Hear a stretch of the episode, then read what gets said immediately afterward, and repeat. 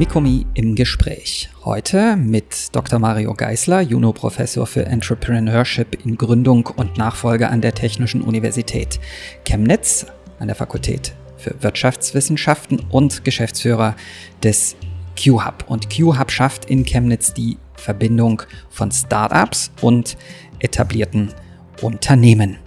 Und wie passiert das Ganze?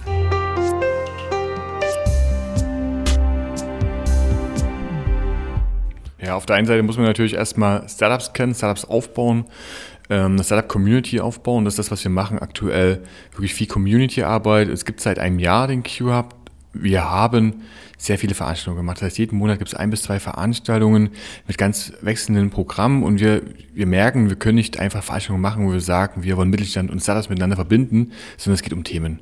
Das heißt, auf der einen Seite machen wir zum Beispiel jeden Monat das Startup Meetup Chemnitz, wo wir aber ganz bewusst auch etablierte Unternehmen einladen, Geschäftsführer, Mitarbeiter etablierter Unternehmen. Und da geht es um Themen, da geht es um Growth Hacking zum Beispiel, also neue datengetriebene Methoden im Marketing, da geht es um Blockchain, also ganz, ganz verschiedene ähm, Themen.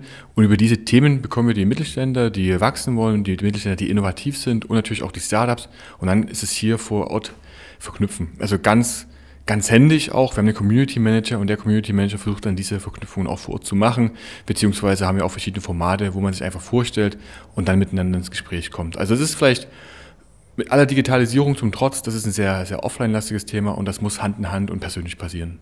Gab es dann in Chemnitz vorher so was, äh, andersrum gefragt, versucht ihr äh, so ein Stück weit auch eine Start-up-Kultur zu, zu etablieren? Wie, ist das? Fehlte das? Braucht man das? War das ein, ein Motivationsgrund, so ein Gründerzentrum äh, hier ja, zu, zu installieren?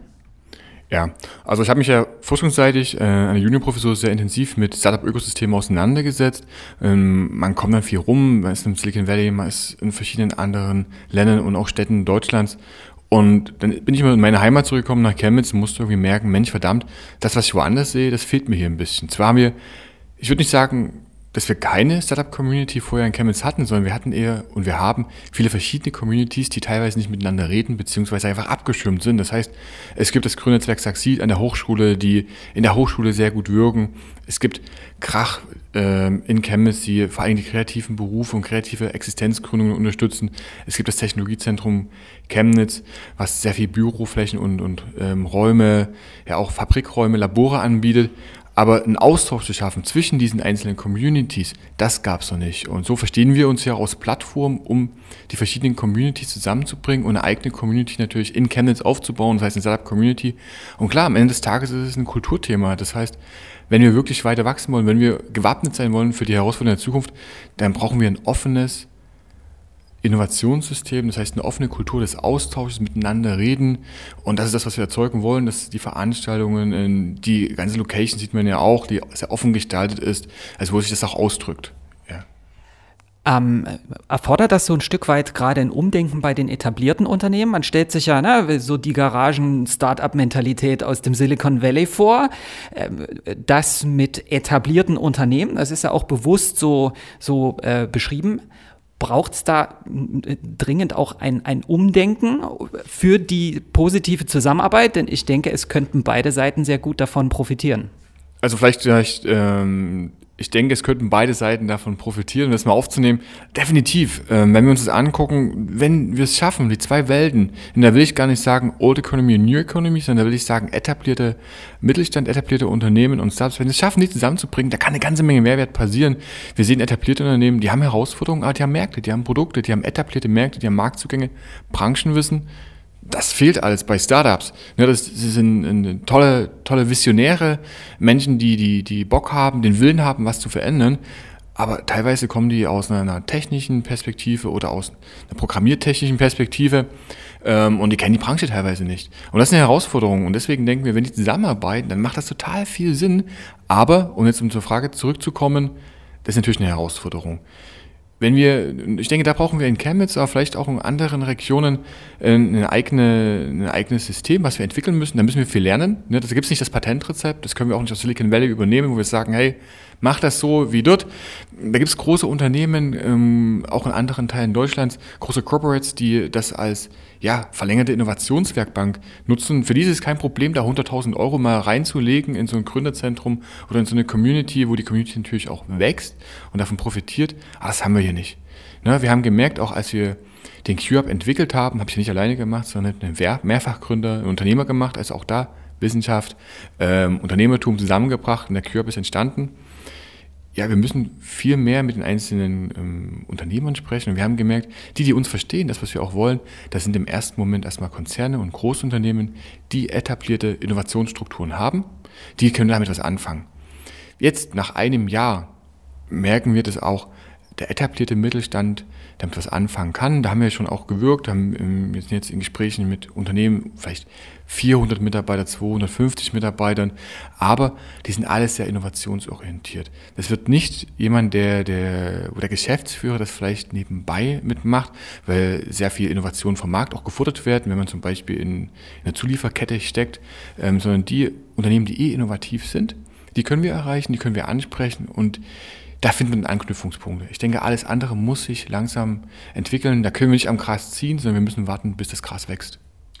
Das heißt aber auch im Umkehrschluss, dass man durchaus auch als etabliertes Unternehmen so ein Stück weit neue Wege denken muss. Vielleicht ein kurzes Beispiel, was ich mir vorstellen könnte, was durchaus ein Thema ist. Startup bringt letztlich, das Startup-Unternehmen bringt die Innovation mit, bringt das technische Know-how mit. Jetzt fehlt es aber im Team an Vertrieb und Marketing. Sie können es sich nicht leisten. Heißt das sozusagen dann, dass Profis genau aus der Branche auch darüber nachdenken könnten und, und müssten, ob es neue Wege im Sinne, ja, das wäre dann für das etablierte Unternehmen so eine Art Investition. Ist das auch ein Ziel, solche Verknüpfungen zu schaffen? Ja, absolut. Also Sie sehen schon, ich nicke die ganze Zeit. Ähm, ja, wir, wir sind angetreten haben gesagt, wir wollen Disruption, wir wollen Veränderungen, wir wollen, sag ich mal, die nächsten Global Player bauen. Ähm, wir merken aber, dass, dass wir das langsam angehen müssen. Sondern wir müssen schauen, okay, wo kann man auch jetzt hier Startups ähm, ja, screenen oder, oder die auch, auch entwickeln, die vielleicht erstmal auch kleine Wege gehen, die einen etablierten Mittelstand auch erstmal nicht die großen bahnbrechenden Sachen machen, wo Veränderung, Veränderung tut immer weh, Veränderung schreckt erstmal ab, sondern wo man auch erstmal gucken kann, okay, wie können wir das heutige ähm, Tagesgeschäft besser organisieren? Digitalisierung ist da ein großes Wort, wo wir sagen, gut, erstmal in das Unternehmen hineinwirken, vielleicht effektiv und effizienter werden, weil sich einfach doch ein paar Technologien verändert haben und damit die Brücke bauen und auch gemeinsam neue Märkte zum Beispiel angehen. Ähm, bisher wieder die Großen, mit denen kann man das ähm, überlegen, neue Märkte zu entwickeln das, was wir gelernt haben, mit kleineren Unternehmen erstmal nach innen zu schauen, ein Vertrauen aufzubauen und dann über dieses Vertrauen, dann kann man auch weiterdenken. Und ist auch eine Chance das Thema Nachfolge? Also, ne, ich könnte mir vorstellen, gerade wenn ich gucke, Juniorprofessur für Gründung und Nachfolge, da gibt es eine Verknüpfung. Einerseits ist es für die Etablierten eine große Herausforderung, Nachfolge zu finden. Für Startups und Jungunternehmer ist es vielleicht auch eine Chance. Also ist das auch so ein Anknüpfungspunkt? Ja, auf jeden Fall. Also ich denke generell, wir brauchen ja, wenn wir die, über die Kultur reden, wenn wir das Thema reden, ist Unternehmertum per se. Äh, wird es ja uns nützen, wenn wir ja offener sind, wenn wir mehr und mehr unternehmerisch eingestellte Personen haben. Und ich merke, meinen Vorlesungen äh, und auch bei Meetups merke ich immer wieder, dass auch welche da sind, die sagen, hey, Unternehmertum, das wäre schon was. Ich will mich selbst verwirklichen, ich will Verantwortung übernehmen, aber die Idee fehlt mir. Und genau das ist natürlich dann der Punkt, wo man sagen kann, ja, ähm, auf solchen Meetups könnte ich auch offene Unternehmer und genau diese Personen kennenlernen. Und dann muss man gucken, wo es, wo es, äh, wo das hingesteuert werden kann. Aber auf jeden Fall, also das ist der eine Punkt, dass man hier unternehmerische eingestellte Personen findet, die, die das vorhaben, die die Idee nicht fehlt. Das ist natürlich ein perfektes Matching.